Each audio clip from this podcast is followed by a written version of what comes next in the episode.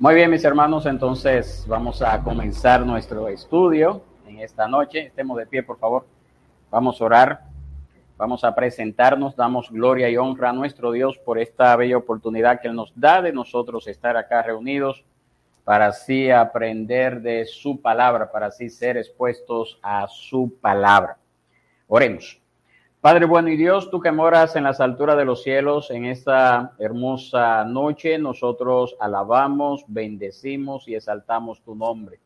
Damos la, las gracias, Padre, por este día, por lo que tú nos has permitido llevar a cabo, por tus infinitas misericordias, maravillas que tú nos has dado al conocerte, al experimentar tu gracia, ese gran amor que tú has mostrado al enviar a tu Hijo a morir en nuestro lugar en estas fechas de fin de año, nosotros conmemoramos esta celebración, la venida de Cristo aquí en la tierra, su manifestación en medio de un mundo perverso, un mundo que estaba alejado de ti.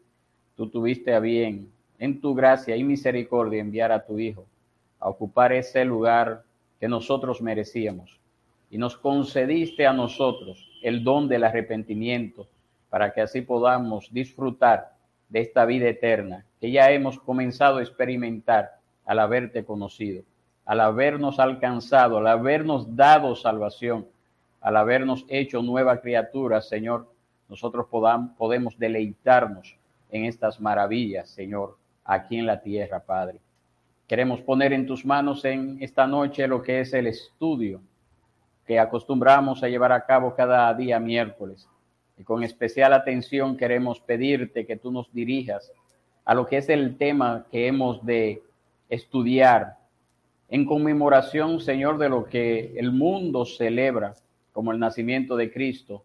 Queremos, Padre, aprender un poquito más acerca de estas enseñanzas que se han transmitido a través de los siglos en estos días de diciembre como conmemoración de la venida de Cristo pero que no seamos solamente personas que oigamos estas enseñanzas, sino que seamos desafiados al ser expuestos a tu palabra, al recibir estas enseñanzas, a ser mejores creyentes. Y también, Padre, que todos aquellos que puedan escuchar estas enseñanzas, pues tú también les concedas a ellos venir al arrepentimiento. Esto te lo pedimos, Padre, nos ponemos en tus manos, Señor, en el nombre que es sobre todo nombre, nuestro Señor y Salvador Jesucristo. Amén y amén. Muy bien, entonces antes de entrar en tema, yo quiero invitarle a que leamos nuestras Biblias, el Evangelio según San Lucas, el capítulo 2. Evangelio según San Lucas, el capítulo 2, vamos a leer desde el verso 1 hasta el verso 21.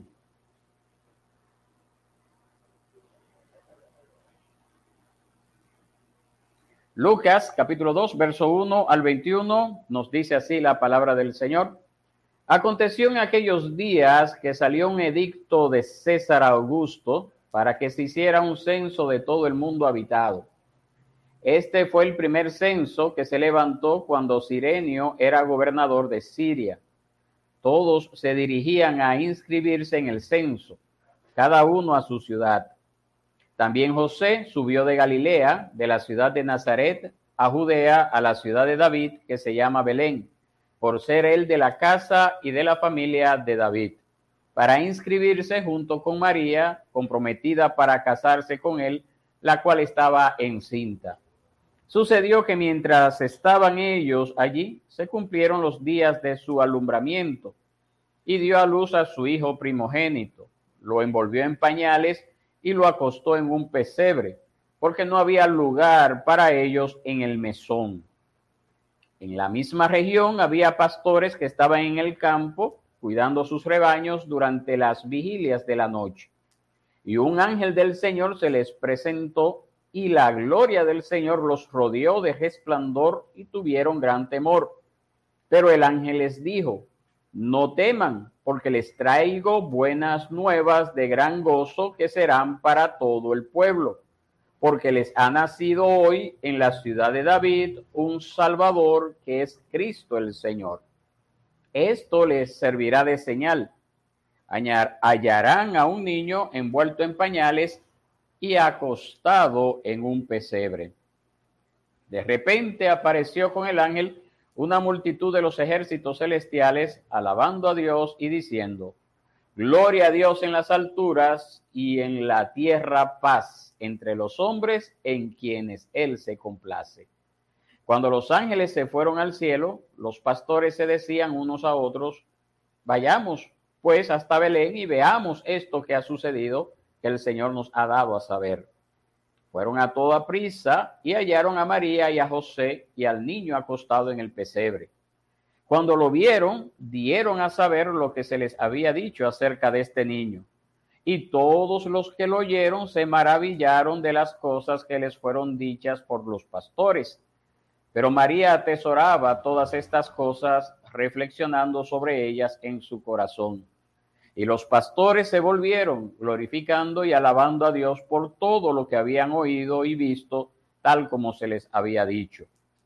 Cuando se cumplieron los ocho días para circuncidar al niño, le pusieron por nombre Jesús, el nombre dado por el ángel antes de que él fuera concebido en el seno materno. Muy bien, entonces este, este pasaje bíblico que nosotros leemos es el, uno de ellos que tomamos como referencia para lo que es estas celebraciones que lleva a cabo el mundo occidental principalmente. Y por eso en esta noche queremos hablar un poquito acerca del tema el cristiano y la Navidad. El cristiano y la Navidad. El Nuevo Testamento no dice nada preciso de la fecha del nacimiento de nuestro Señor. Tampoco nosotros tenemos alguna ordenanza que nos diga a nosotros que tenemos que celebrar esta fiesta de carácter religioso. No tenemos eso en las escrituras, no hay un mandamiento específico. Las únicas fiestas bíblicas que nosotros encontramos en las escrituras fueron establecidas en el Antiguo Testamento. Entre esas fiestas nosotros tenemos lo que es la Pascua, lo que es la fiesta de los panes sin levadura, tenemos lo que es Pentecostés, la fiesta de las trompetas, el día de la expiación y la fiesta de los tabernáculos. Esas sí fueron ordenadas allí. Y fueron esas fiestas las que fueron instituidas por nuestro, nuestro Dios, nuestro Señor. También en la Biblia nosotros leemos que hubieron algunas fiestas que se celebraban, que se fueron añadiendo a las celebraciones que acostumbraban a llevar a cabo el pueblo de Israel. Entre esas fiestas tenemos lo que son las fiestas del Purín, que de ella leemos en Esther, capítulo 9, verso 18 al 32. Es una fiesta en conmemoración a la liberación que Dios obró cuando, cuando libró de la mano de Amán o, o de lo que había maquinado Amán para la destrucción de Israel en el tiempo de Esther y como Dios usó a Esther para que el pueblo fuera librado de la destrucción. Y, a partir de esa fecha comenzó a celebrarse lo que es la fiesta del Purín. Pero también tenemos lo que es la fiesta de la dedicación, que de ella leemos en Juan capítulo 10, verso 22. Así que nosotros tenemos esas dos fiestas que una de ellas está narrada en el, en el tiempo de Esther, en el libro de Esther, y la otra que hace referencia al Evangelio de Juan, llamada la fiesta de la dedicación, que fue una fiesta que comenzó a celebrarse después de terminarse de escribir el último libro del Antiguo Testamento, el libro de Malaquías. Entonces nosotros podemos afirmar que el pueblo de Dios se sentía libre de celebrar las grandes victorias y bendiciones de Dios, asignando fechas especiales de recordación. Y en ningún lugar de la Biblia nosotros vemos que Dios eh, acá. En ningún lugar de la Biblia nosotros vemos que eh, haya un mandamiento, o mejor dicho, que haya una, una ordenanza prohibiendo esas dos fiestas a las que estamos haciendo referencia en las escrituras. No hay nada que lo prohíba. Ahora, ¿por qué yo estoy haciendo referencia a este, a este aspecto con tanta insistencia en esta noche? porque dentro del mundo evangélico y también dentro del mundo reformado, del cual nosotros somos parte, hay disidencia, hay algunos disidentes que quieren enfatizar que como Dios no ha ordenado específicamente la celebración del nacimiento de Cristo, pues nosotros no tenemos libertad para instituir esa celebración.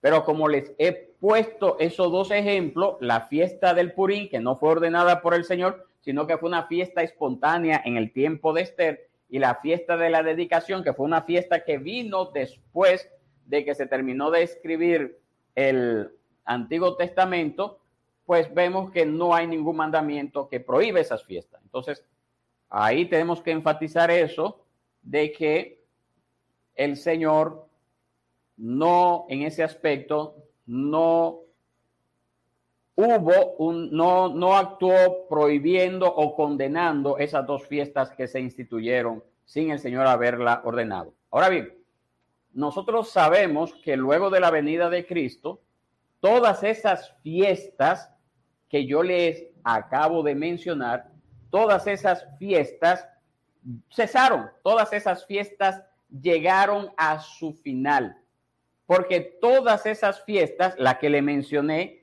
la de la fiesta de, la, del, de los tabernáculos, la fiesta de Pentecostés, la fiesta del Purí, la fiesta de la dedicación, la fiesta de las trompetas, etcétera. Todas esas fiestas tuvieron su cumplimiento en Cristo. Entonces, cuando Cristo vino, muere, resucita, asciende al cielo, todas esas fiestas del Antiguo Testamento fueron abolidas. ¿Por qué enfatizo eso? Porque en nuestros tiempos hay un grupo evangélico extremo, principalmente pentecostal, de que quiere retomar y hacer resurgir estas celebraciones como una forma de identificarse con los ritos y, costumbres de Israel. Y sabemos por la palabra que todas ellas tenían su cumplimiento en Cristo Jesús. Y de ello nos habla nosotros el libro de Hebreos. Ahora, muy bien. Ahora sí nosotros podemos decir que hay una fiesta, hay una fiesta a la cual nosotros somos llamados a celebrar. Hay una fiesta que sí tenemos que celebrar. Hay una fiesta a la cual nosotros debemos de darle importancia. Y yo quiero invitarle entonces que nos vayamos al libro de los Salmos, el Salmo 118, y vamos a leer los versos 21 al 24. Y vamos a ver si usted me dice a mí a qué fiesta, Salmo 118, verso 21 al 24. Vamos a ver si usted puede adivinar o no adivinar. Si usted me puede decir por sus estudios a qué fiesta estamos haciendo referencia en este salmo. Verso 21 al 24. Nos dice así la palabra del Señor. Te daré gracias porque me has respondido y has sido mi salvación. La piedra que desecharon los edificadores ha venido a ser la piedra principal del ángulo. Obra del Señor es esto, admirable a nuestros ojos. Este es el día que el Señor ha hecho, regocijémonos y alegrémonos en él. ¿A qué fiesta está haciendo referencia esos versos que le acabamos de leer? ¿Quién me puede decir? Allá. Acción de gracias. Sí, pero hay una fiesta que se hace en acción de gracias, claro, pero nosotros como cristianos somos llamados a hacer. Es parte de esa fiesta. Es, es, la misma la Santa Cena, es parte de esa fiesta. ¿Cuál es esa fiesta que nosotros como cristianos somos llamados a celebrar? Sí, lo dijeron las tres, es la misma. Santa Cena, Cena del Señor, el sacramento de, de la Cena del Señor también. ¿Qué fiesta? Y eso es parte de esa fiesta. No necesariamente. La resurrección va por ahí. Es la fiesta de resurrección. ¿Cuándo la celebramos? La fiesta de resurrección. ¿Eh? Yo. Ok, cuando el Señor ascendió. ¿Cuándo lo celebramos? El primer día de la semana. Esa es la fiesta que el Señor nos ha mandado a celebrar en estos tiempos. A eso es que está haciendo referencia a ese verso, específicamente el verso 24. Ese, este es el día que el Señor ha hecho. Regocijémonos y alegrémonos en él. Está haciendo referencia al primer día de la semana, el día domingo. Es allí que Dios nos llama a celebrar como dijo, creo que fue Nancy, la resurrección de Cristo. Allí, durante el año, nosotros somos llamados a celebrar 52 fiestas, porque son 52 domingos que tiene el año. Entonces, por eso debemos de darle tanta importancia al día del Señor, porque ese es el día que el Señor ha hecho para nosotros congregarnos, para nosotros reunirnos, para nosotros descansar de nuestras ocupaciones regulares y dedicarnos al Señor. Entonces nosotros comenzamos esa semana reservando un tiempo para Dios, descansando en su presencia, antes de volver al negocio uh, de, de, nosotros, a nuestros trabajos, a nuestros estudios, a la escuela. Así somos llamados nosotros a consagrar esa semana dedicando a Dios el primer día de la semana. Entonces, descansar en Dios es fundamental puede, puede quitar. Es fundamental para la vida de un cristiano, o al menos debe de serlo. Jesús invitó a sus discípulos y nosotros también como discípulos a venir y encontrar reposo en Él. Eso es lo que nos dice Mateo capítulo 11, verso 28. El Señor nos invita a eso. 28, 11 al capítulo 11, verso 28 al 29. Ese es el pasaje bíblico. Mateo, capítulo 11, verso 28 al 29. Mire cómo dice, vengan a mí todos los que están cansados y cargados, y yo los haré descansar. Tomen mi yugo sobre ustedes y aprendan de mí, que yo soy manso y humilde de corazón, y hallarán descanso para sus almas, porque mi yugo es fácil y mi carga ligera. Entonces, también Hebreos capítulo 4 nos habla acerca de que el Señor ha preparado un descanso para nosotros. Hebreos capítulo 4, verso 3 al 11.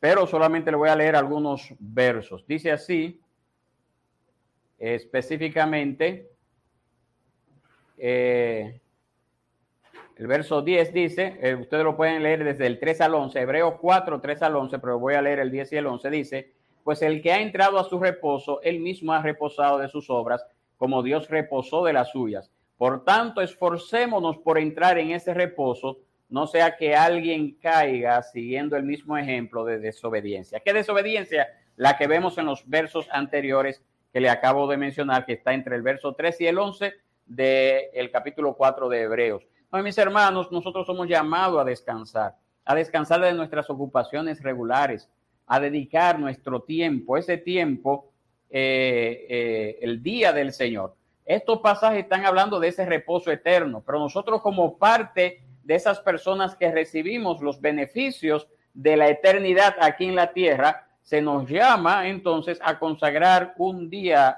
al Señor y ese día que el Señor ha establecido en esta nueva etapa de la dispensación es el domingo.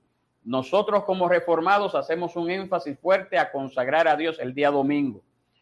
Con el favor de Dios, a partir del año que viene, nosotros vamos a tener algunos domingos, no todos, que vamos a tener un segundo culto. Y la invitación es que usted se prepare para consagrar al Señor ese día como Dios manda, porque ese es el día que el Señor ha hecho para nosotros alegrarnos y regocijarnos en él. El día miércoles, como un, un día como hoy, es una celebración que podemos decir a, fortalece a la principal que llevamos a cabo el día domingo. Amén. Muy bien. Entonces, visto esto, de que no hay otra celebración que tengamos que llevar a cabo, yo quisiera entonces que ahí sí podamos responder a una pregunta. ¿Cómo nació la fiesta de la celebración de la Navidad? ¿Cómo nació esa fecha? ¿Cómo llegamos hasta el día de hoy, donde el 25 de diciembre en los la mayoría de los países cristianos, o donde, mejor dicho, todos los países cristianos, donde son mayoría el cristianismo, ese día es feriado. ¿Dónde, ¿De dónde llegó esa tradición? Lo primero que nosotros tenemos que saber, que esa fue una fecha pagana, fue una fecha que fue instituida por el emperador Aureliano, el emperador romano, en honor al nacimiento del inconquistable sol, el natalicio del invicto sol.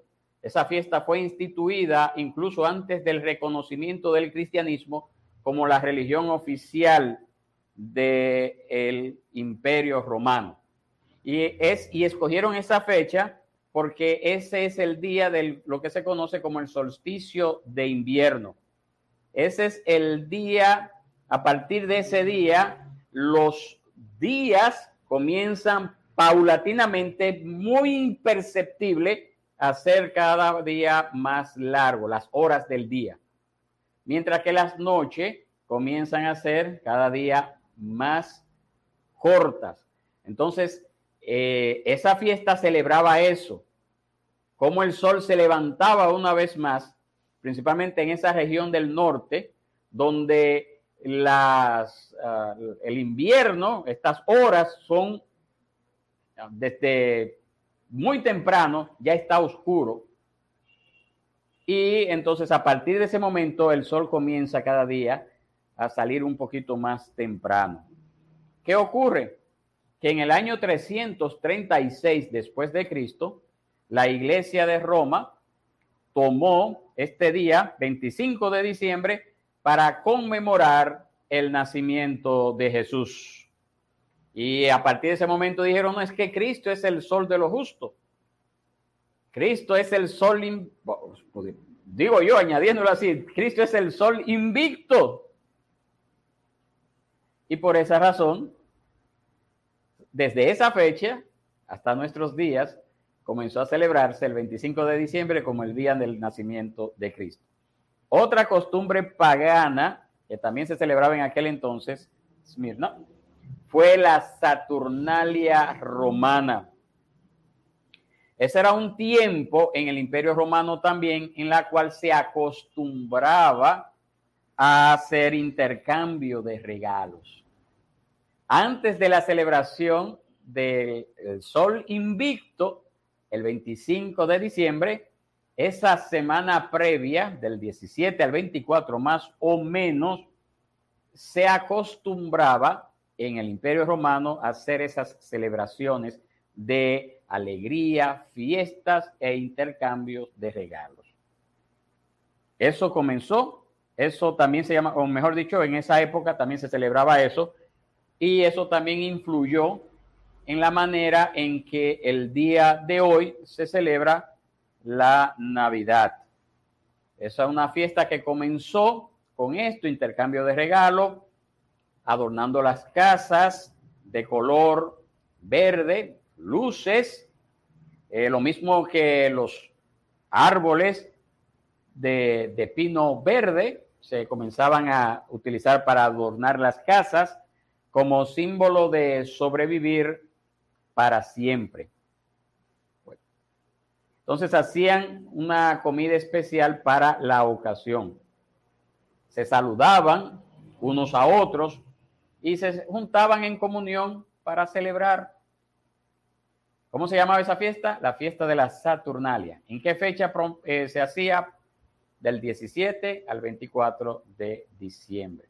Entonces esa práctica pagana se mezcló con el cristianismo y se extendió por las regiones de los países que hoy conocemos como Alemania, Europa Central, Inglaterra, y tomó mayor empuje al combinarse con las fiestas de fin de año.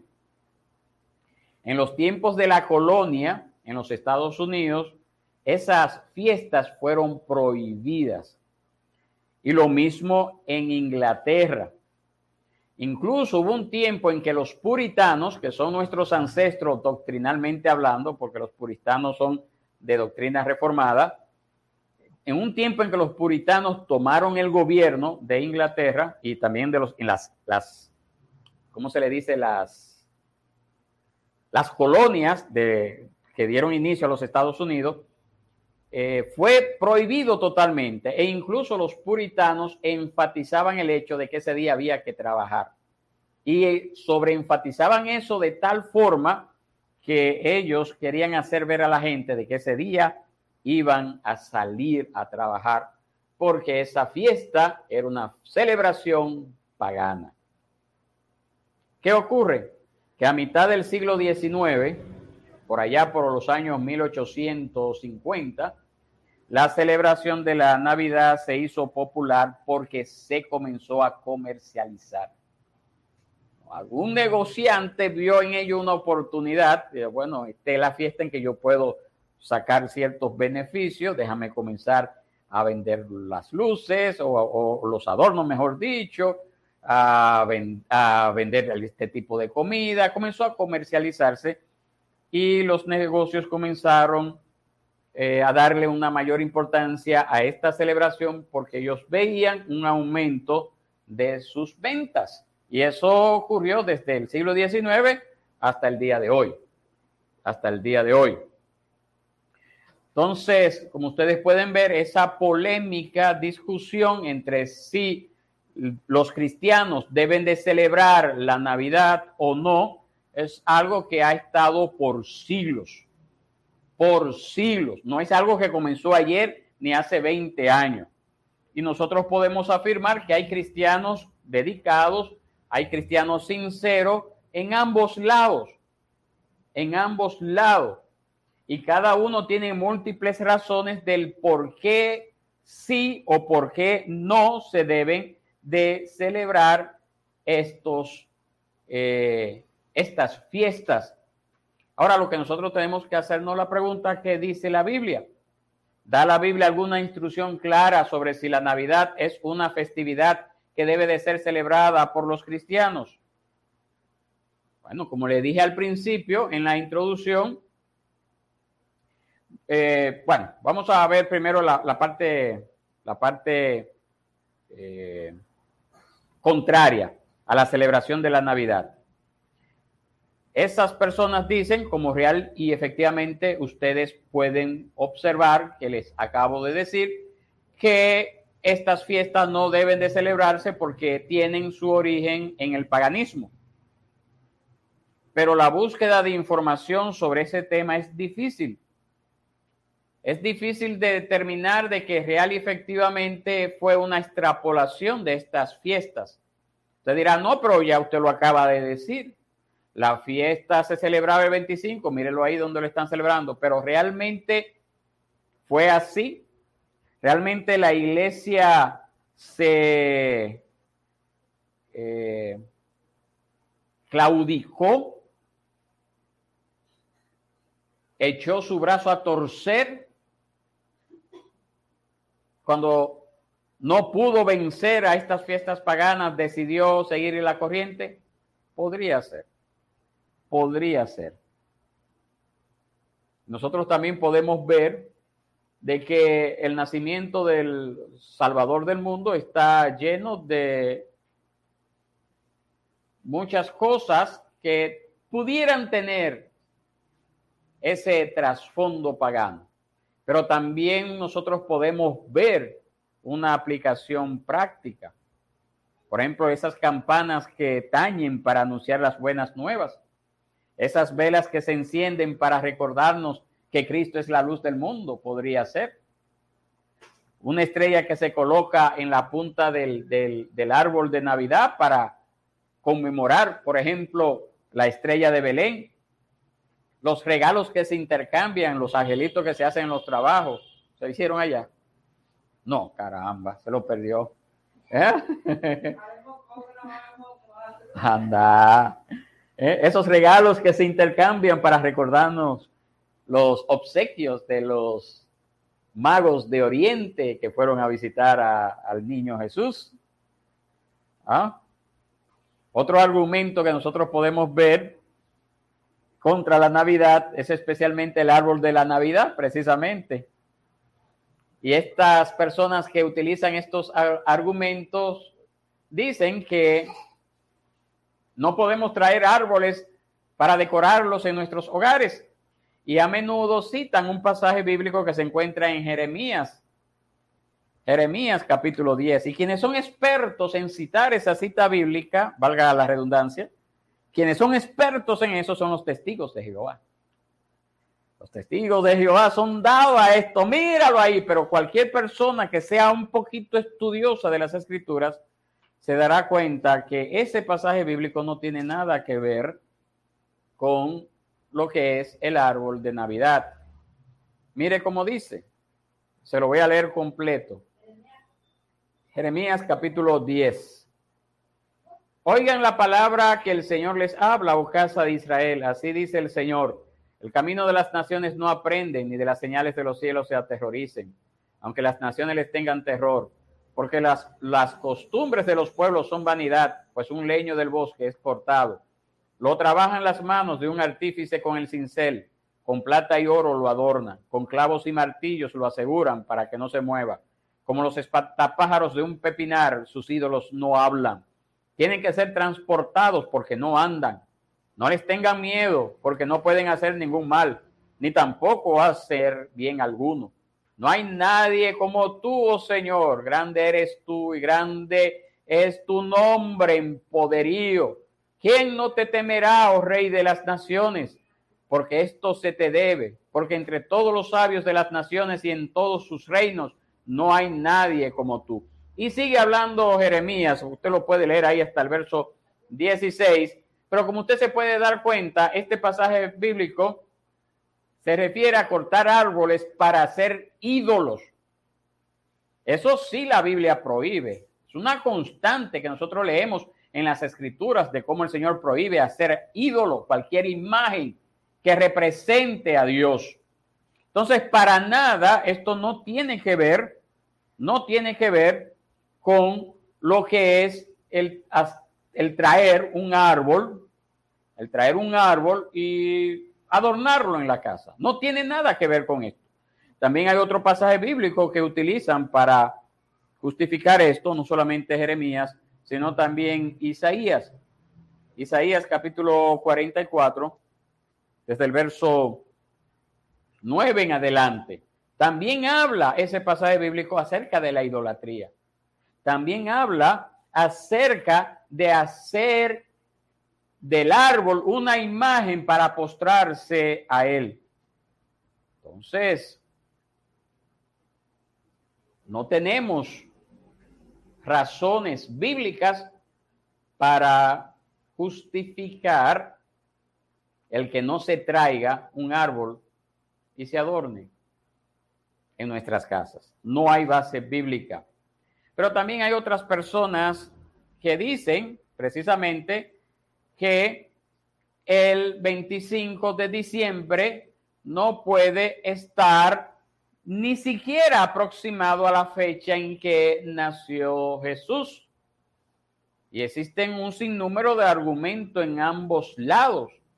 Algunos refiriéndose, por ejemplo, al clima en Israel, las costumbres de los pastores en invierno, que no podrían estar a la intemperie porque no es un invierno como acá. Tenga eso pendiente, ¿verdad? Usted tiene que trasladarse al contexto de aquel lugar donde los inviernos son más fuertes que acá. Porque todavía yo veo algunos evangélicos como que se enfocan solamente, están aquí en el país, piensan que el invierno de todo el mundo es así. Y no es así. No es así. Entonces, estas personas dicen, no es que los pastores no podían estar a la intemperie, como nosotros leímos al principio en Lucas 2, cuidando las ovejas, otros dicen que las fechas del censo no se llevaban a cabo en invierno porque era una época difícil para la gente trasladarse. Acuérdense que no habían vehículos, era la intemperie que la gente eh, viajaba con animales. Entonces, todos esos argumentos contienen cierto grado de conjetura y tienen cierta validez. Y también afirmamos que la Biblia no tiene una fecha en la cual nació Cristo, que nos diga a nosotros la cual nació Cristo. Y algunas personas ven en ello una prueba de que precisamente Dios no desea que nosotros celebremos su nacimiento, mientras que otros ven en esa omisión una tácita aprobación. Ah, no, porque como no dice, pues no hay problema, vamos a celebrarlo ese día. Hay otros cristianos que dicen que puesto que el mundo celebra esta fiesta, pues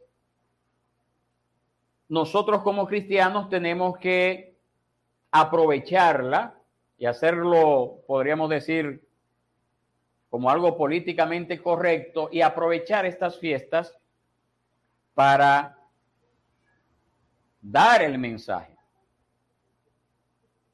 Dar el mensaje. Para exponer el mensaje salvífico. Y de ese lado yo digo, sí, tienes razón. Yo debo de aprovechar cualquier oportunidad que yo tenga para predicar a Cristo, para presentar el Evangelio. Es decir, nosotros debemos de aprovechar cada oportunidad que se nos brinde para decirle a la gente que Cristo es la razón de esa celebración. Y de ese lado yo me inclino. De ese lado yo digo, sí, hay que aprovecharlo. No podemos ser personas que nos aislemos. Como nosotros hemos visto, el Señor nos ha mandado a estar en Egipto, a diferencia de Israel. ¿Se acuerdan?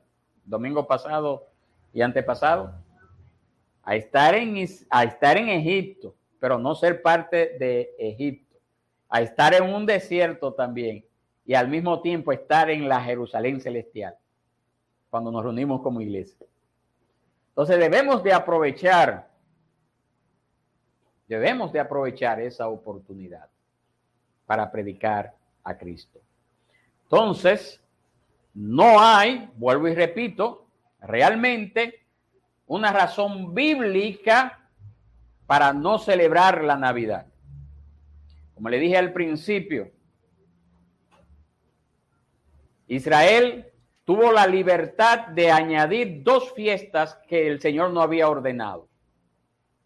Y no hay en ningún lugar un sello de desaprobación de parte del Señor para prohibir esa fiesta. Eso es lo primero. En segundo lugar, debemos de saber que tampoco tenemos un mandato bíblico para celebrarlo. Yo no puedo obligar a nadie a que celebre la Navidad. En pocas palabras, lo que estoy diciendo es que si usted desea celebrarlo, tiene libertad de hacerlo y se desea abstenerse de celebrarlo, también tiene libertad de hacerlo. Amén. Esto es lo que estamos diciendo. Nosotros no podemos desde la iglesia o desde el púlpito decir esto está prohibido, porque yo no tendría una base bíblica para, para presentarlo así. Entonces, por esa razón, nosotros debemos de pedirle al Señor que nos dé sabiduría. Como dice Santiago 1.5. Y ya sea que decidamos celebrar esta fiesta, pues lo hagamos en el contexto de presentar a Cristo como la razón de esa celebración. Y si, decidamos, si decidimos no celebrarla, entonces veamos también como una oportunidad el abstenernos de celebrar esa fiesta para predicar a Cristo.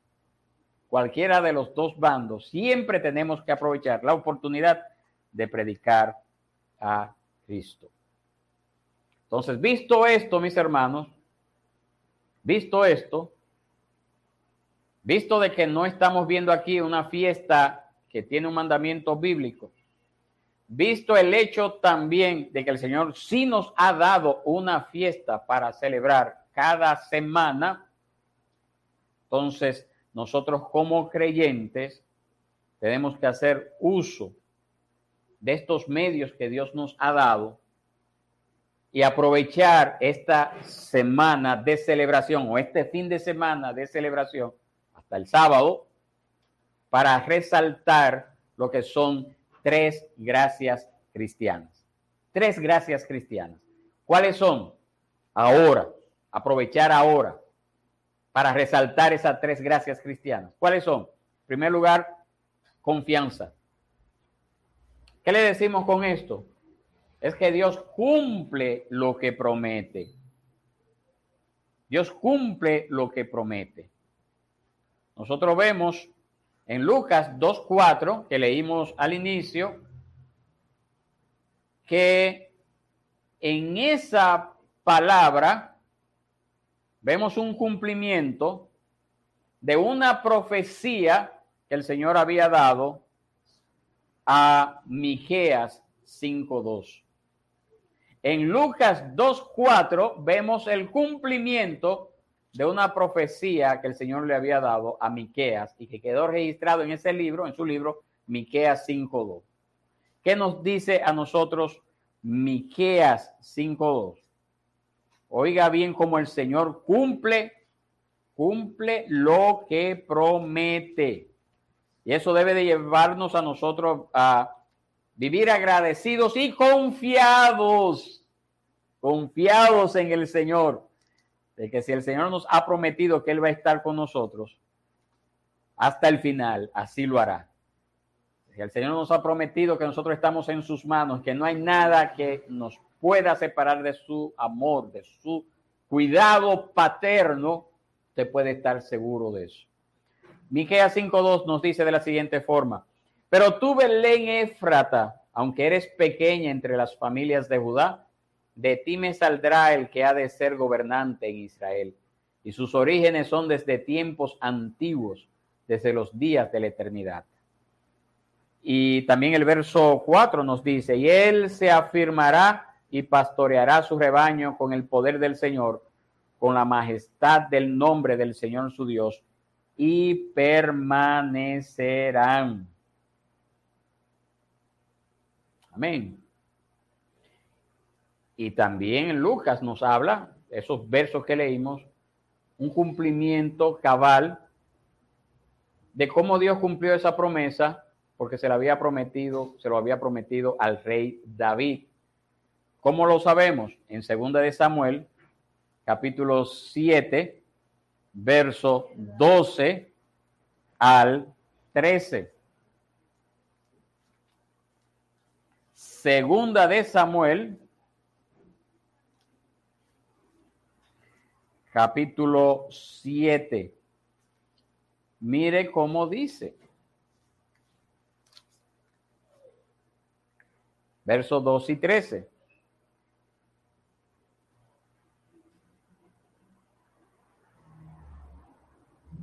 Cuando tus días se cumplan y reposes con tus padres, Levantaré a tu descendiente después de ti, el cual saldrá de tus entrañas y estableceré su reino.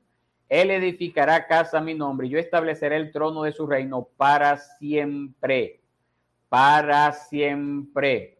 Tanto José como María eran de la realeza davídica. Esa promesa que el Señor le hizo a David tuvo su cumplimiento en Cristo. Y esa profecía que nosotros vemos acá en 2 de Samuel fue predicha alrededor de mil años antes del nacimiento de Jesús. Y todas las profecías que nos hablan acerca de que sería desechado por los hombres, que, se, que también nosotros leemos en Isaías, todas esas se cumplieron. Entonces nosotros podemos afirmar que nuestro Dios cumple lo que promete. Cumple lo que promete. Entonces nuestra sabiduría, nuestro más excelente negocio, aprenda eso, es precisamente confiarle siempre a Dios todo lo que es nuestra vida. Esa debe de ser nuestra actitud. Ahora, confianza. Dios cumple lo, lo, que promete. Sabemos que Cristo no nació en 25, pero algún día nació. Un día Dios cumplió lo que había prometido miles de años antes a través de esa palabra que le dio a David, a través del profeta Miqueas, a través del profeta Isaías. En segundo lugar, este tiempo debe de ser un tiempo de generosidad. Primero, ¿qué es lo que tenemos que tener en estos tiempos? Confianza. En segundo lugar, generosidad. Generosidad. ¿Por qué? Porque en esta fecha nosotros vemos a pesar de que no es la fecha eh, eh, que está clara en las escrituras, no lo sabemos, pero en esta fecha sí vemos cómo el Señor se dio, se entregó por nosotros, fue generoso para con nosotros. Entonces es una obligación nuestra como cristianos que hemos recibido tanto de Dios, dar a otro de lo mucho que hemos recibido, aunque sea un poco en todo el sentido de la palabra. Hay que, hay que predicarle, eso es lo principal que usted le puede dar a, a, un amigo, a un hermano carnal, a un familiar, a un desconocido, hablarle acerca de ese regalo que se nos ha dado en Cristo Jesús al venir eh, o a nosotros celebrar en esta fecha su nacimiento. Pero también debemos de ser personas entregadas, que no seamos tacaños para ayudar al prójimo cuando lo necesite. Amén. Eso es lo que nos dice Proverbio 22, 9. El generoso será bendito porque da de su pan al pobre. El generoso será bendito porque da, como dice, de su pan al pobre. Entonces esta es la época más propicia para dar y sobre todo dar al necesitado. Entonces aproveche esta oportunidad, haga obras de bien, sea generoso. Y en tercer lugar, y va de la mano con esto, nosotros debemos de santificar la pobreza. ¿Qué queremos decir con eso? Bueno, nosotros sabemos en Lucas capítulo 2, verso 7, que esta familia de la cual nació Jesús era una familia sumamente pobre. Una persona que no se halló un lugar para ellos en el mesón, que vendría a ser los hoteles de nuestros tiempos. ¿Y dónde fue a dar a luz? ¿Qué era el pesebre? en un establo donde había un pesebre, pero ¿qué era el pesebre? Esa fue una cuna inventada, pero esa no era la cuna. Era donde comían los animales. Ese era el pesebre. Usted lo ve muy bonito ahora aquí, que lo presentan en los, en los nacimientos y, y debajo del árbol, muy bonito. Pero un lugar que estaba lleno de excremento, un lugar hediondo, pero allí fue que nació, porque era el, una familia pobre. Entonces, ese, ese Dios creador, sustentador del universo, vino a nacer en un humilde establo. María tuvo que acostarlo en un pesebre, un montón de paja. Esa fue la extraña cuna del Rey de Reyes y Señor de Señores. Entonces nosotros tenemos que aprender a no quejarnos cuando el Señor nos llama Ojalá no sea esa la condición de ninguno de nosotros, porque tampoco como que tenemos que tener esa inclinación a que vamos a hacer así e irnos por la pobreza. Pero si nos llevara a vivir en una situación de pobreza, no deberíamos de quejarnos, sino venir al Señor y aprovechar esas escaseces para también contemplar a aquel que teniéndolo todo, se abstuvo de todo para morir en nuestro lugar. Entonces, en estos días de celebración de Navidad y todos los años que nos corresponda vivir en esta tierra y volvamos a esas celebraciones, debemos de aprovechar esas tres gracias cristianas. Debemos de confiar en el Señor, que Él cumple lo que promete. Debemos de ser generosos para con los que nos rodean y debemos de dar gracias a Dios cuando no nos da lo que quisiéramos en ese momento. O en otras palabras, santificar la pobreza. Resumiendo lo que hemos visto hasta ahora, hemos visto que no hay pasaje bíblico que nos diga una fecha estimada. La gente puede inferir muchas cosas para decir Jesús nació el 25 de diciembre. No tenemos bases bíblicas ni históricas para pensar que Jesús nació un 25 de diciembre. Por las razones que les puse. Un, los censos no se acostumbraban a hacer en épocas de invierno. Los pastores no acostumbraban a cuidar el rebaño en épocas de invierno al intemperie por el frío. A pesar de ello, nosotros podemos hacer uso de estas celebraciones que ya han sido tan, tan enraizadas en el pueblo, en, en las naciones occidentales, que podemos hacer uso de ella para mostrar amor al prójimo, para hablarle de Cristo. Y podemos tener libertad de conciencia para adornar nuestras casas si queremos o para abstenernos de adornarla en esta época. Tenemos libertad para ello. Pero algo que no debemos pasar por alto es que sí el Señor nos ha dado un día para celebrar. Un día que en Occidente en el calendario está en rojo. Y ese es el día domingo. Entonces, no hay otra fiesta que sea más importante que el consagrar nuestro, que el consagrarnos a nuestro Señor el día domingo. Amén. Aprendamos eso y salgamos a la calle entonces a decirle a la gente de la importancia que le vemos a esta celebración, si así queremos, y ante todo el hecho de que sí Dios nos ha mandado a guardar no el día en que Él nació, sino el día en que Él se levantó de la tumba. Y que ese es un día de descanso, absoluto reposo para consagrarnos a Él. Amén. Muy bien, entonces vamos a dejarlo hasta acá. Vamos a terminar la, eh, la transmisión de esta noche. Y vamos entonces a tomar un tiempo para preguntas y respuestas que ustedes nos quieran hacer